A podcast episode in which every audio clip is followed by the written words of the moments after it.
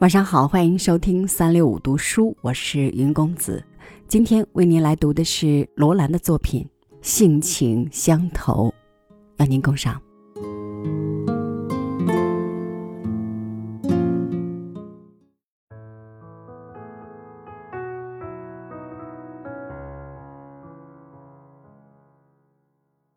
人们都以为婚姻是由于两个人性情相投。但事实上，这相投与不相投，却并不是决定婚姻幸福的唯一条件。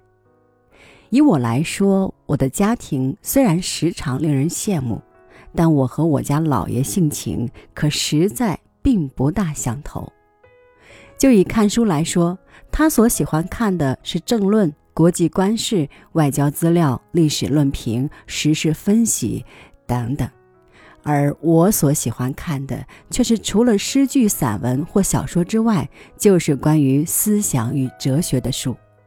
所以多少年来，他的书我不看，我的书他也不看。在对人方面，他颇喜欢交际应酬，而我则非常不喜欢交际应酬。常见他兴高采烈地穿戴整齐去参加酒会、晚宴以及其他种种社交，而我则独喜欢静坐家中读读写写，顶多约上一两好友秉烛清谈。我参加应酬都是万分的勉强。而他从不了解为什么居然有人如此之讨厌应酬，正如我从不了解为什么居然有人如此之热心交际一样。他虽喜欢交际，在交际场合也真正谈笑风生，但居家却相当严肃，不苟言笑四字，他可当之无愧。尤其在子女面前，他真是一言九鼎。不准有为，而我则在交际场合常感厌倦乏味，不耐其虚伪，因此难免给人难以接近的印象。在好友或家人、子女面前，则喜欢无所不谈，恢复我爽朗愉快的本性。论处事，则他常是严密精细，极具耐心，而我则粗心大意，不拘小节。譬如上街购物，若是和他同去，十之八九是走了半个台北，结果却空手而回，因为他东看西看，这个不对，那个不好，贵了不行，贱了不要，看来看去竟无一项中意，只好下次再来。我则总是光在家中打定主意要买什么，准备花多少钱，去哪一家商店，想好之后，一趟计程车直奔目的地，三言两语把东西买妥，费时不会超过一个钟头。近来大的百货公司可设有电话叫货的服务部门，我就更加省事。要买什么东西，索性打个电话，说明厂牌、尺码，叫人送来，连去也不要去了。当然，像这样买法，难免会买到贵的、坏的、不合适的、有毛病的东西，而他所买的东西，几乎可以百分之百断定，绝对不错。以买玻璃杯为例，如我去买。则问明价格，看好式样之后，再看看要六个或八个，就让店员包好付钱。所以我买到过站立不稳的咖啡杯，也买到过有缺口的盖碗。如他去买的话，则不但要把每只杯子仔细看过。无残无缺之外，还要把你选购的六个或八个杯子整整齐齐地排在柜台上，细细比较，看是否一样高矮、一样大小，还要看杯口是否每一个都是正圆。所以，他绝不会有像我那样的舒适。但也就因为如此，我总避免和他一同去买东西。我不明白为什么在对人为方面我相当温和而有耐性，但在对事方面我却常是个耐其繁琐而流露出自己天性中急躁的一面。说到生活情趣，我们俩更不能算是情投意合。看电影，他要看战争或侦探片，而我则要看文艺或音乐片；听评剧，他喜欢唱腔多的文戏，我则专选大花脸多的武打。古典音乐演奏会总是我自己去听，美国来的诸种舞台表演则是他自己去看。如有假期，我愿去林间山上清清静静地住几天，他则不大热衷于这类旅行。如果非去不可，他会宁愿选择海水浴场去游泳。而我即使到了海水浴场，也是白天躲在房间，晚上才出来，坐在沙滩上看海听潮。公余之暇，我喜欢在清静的街道散步，而他一散步就要到闹区去逛橱窗，或散了一半就要去吃牛肉面。在衣着方面，他喜欢鲜艳与新奇，而且敢于尝试。我常说，如果我听他的话，那我现在大概该穿迷你裙或大喇叭裤。不幸，我不但只喜欢穿两件头的套装，而且只有灰、白、黑、米黄、蓝这几种平淡的颜色。现在如此，年轻时亦然。家常小事，两人更是意见分歧。譬如种树，我喜欢那株大构树，而他最恨那株大构树。我种了一棵榕树，他就最讨厌那棵榕树。当然，平心而论，他确实有理，因为大构树又招苍蝇又落叶，榕树又难看又爱生虫。不过，对待其他的花木，我们两个也从来不曾获致协议。譬如说，那排七里香，我要把它剪矮，他却把它们修长；那些杜鹃，我要它们随便生长，他却一有空就把它们剪掉一堆枝叶。我剪白兰树时，他会大力阻拦，可是，一眼不见，他却把它剪了，真让人没话说。诸如此类，可说是不胜枚举。常见报上有人登离婚启事，说我俩因意见不合，协议离婚。如像我俩这样的意见不合，大概不知要离多少次了。我们的性情不相投，也反映在感情的表达上。我和一般女性一样，喜欢一点抽象的关怀。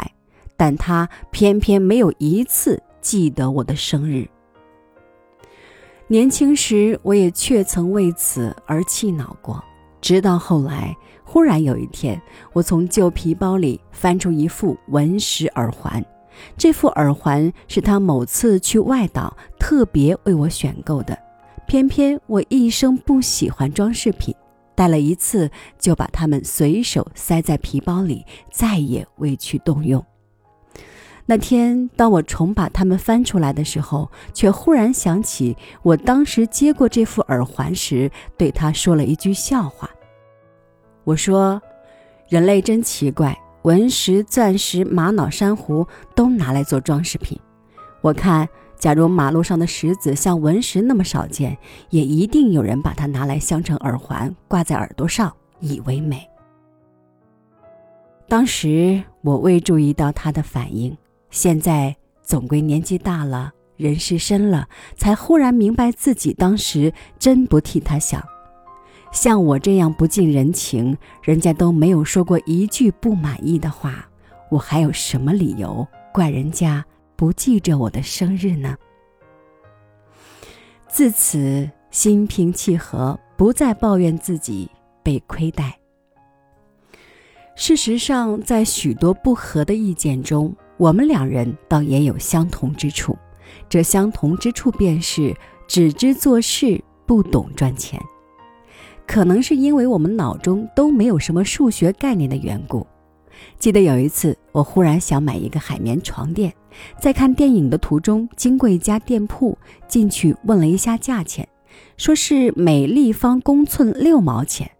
我们到了电影院就开始计算一张床垫有多少立方公寸，要多少钱，算来算去算不清。后来索性连一立方公尺等于多少立方公寸也不知道了。两个人索性连电影也看不下去，后来干脆买了一个弹簧的，整张算钱，免得我们伤脑筋。也就因为我们一向对数目字缺少兴趣，所以什么金钞、股票、债券之类，在我们心中就永远是一些抽象而遥远的东西。至于利息，更是只有读中小学算算术时的一个名词。现在好容易不再算算数，乐得对它敬而远之。也许这是因为我们两人在这一点上有个相同的生活背景，我们都是从小在学校住读，长大就自己在外靠薪水为生，对钱的观念就一直是花到下月再有钱来的时候为止，既不于匮乏，也就不想经营，有了就花，没了就再去赚，简单明了。也就因为天性中没有一个贪字，所以尽管他这二十年来曾担任过几次非常有机会发财的职位，但都因为他只知做事而不懂贪钱，所以至今两袖清风。说起来，别人会笑我们傻，但认真想想，这傻却是上天赋予我们的生存本领之一。因为事实上，那些发财致富的机会，也正是身败名裂的陷阱。只是如果我们生性爱财，就会不自知的去冒那跌入陷阱的危险而已。我们事实上是在工作换过之后，过了好久，才事后有先见之明的想到，啊，那时怎么没想到可以赚钱？但那时没想到，并不证明下次会想到。因为当下次机会来临时，我们仍然是只顾做事，不懂赚钱。我想，夫妇之间指着一点性情相投也就行了。